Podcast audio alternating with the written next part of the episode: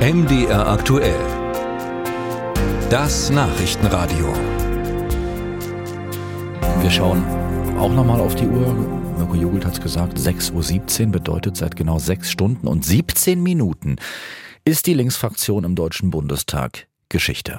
Seit Mitternacht ist das vorbei, was vor über 18 Jahren begann die Linksfraktion, die im September 2005 in den Bundestag einzog, die große Ambitionen hatte für Deutschland, die Träume hatte, die jetzt gestolpert ist über den Namen Sarah Wagenknecht und vielleicht noch über einiges mehr.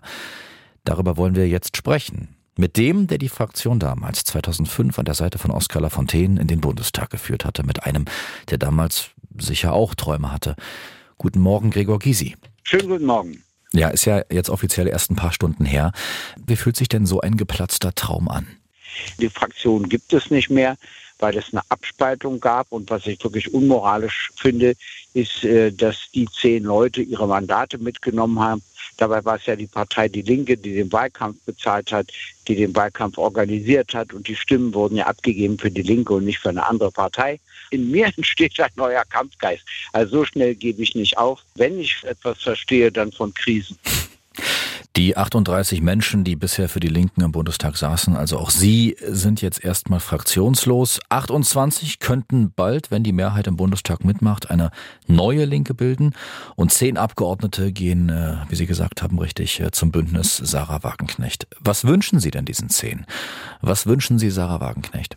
Ach, wissen Sie, da bin ich jetzt wunschfrei. Ich habe versucht, äh, Sie davon zu überzeugen, dass man auch um neue Mehrheiten in einer Partei kämpfen kann. Ich mache ja jetzt Parteiveranstaltungen in verschiedenen verschiedensten Städten, äh, zum Beispiel auch in Leipzig und äh, anderswo habe ich das gemacht und das werde ich auch fortsetzen. Und das war ihr zu mühselig, das wollte sie nicht. Schauen wir mal nach Brandenburg. Sonntagsfrage vom 29. November.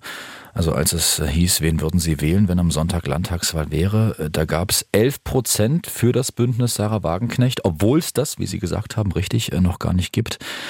Welche Chance lässt denn dieses Bündnis überhaupt einer möglichen neu gegründeten Linken um den bisherigen Fraktionschef Dietmar Bartsch? Wir müssen wieder eine Kümmererpartei werden. Wir müssen überwinden dieses elende Denunzieren von einem Mitglied gegen ein anderes Mitglied in den Medien. Wir müssen die Selbstbeschäftigung aufgeben. Und wir dürfen auch nicht der Laden für die tausend kleinen Dinge sein, sondern müssen uns auf fünf Fragen konzentrieren. Das ist einmal eine reale Friedenspolitik, zum Zweiten mehr, deutlich mehr Sozialismus soziale Gerechtigkeit einschließlich Steuergerechtigkeit, drittens ökologische Nachhaltigkeit, viertens die Gleichstellung von Frau und Mann und fünftens die Gleichstellung von Ost und West. Das sind unsere Themen. Den letzten Punkt, den Sie angesprochen haben, der war auch ein Thema für Petra Sitte, linke Bundestagsabgeordnete aus Halle.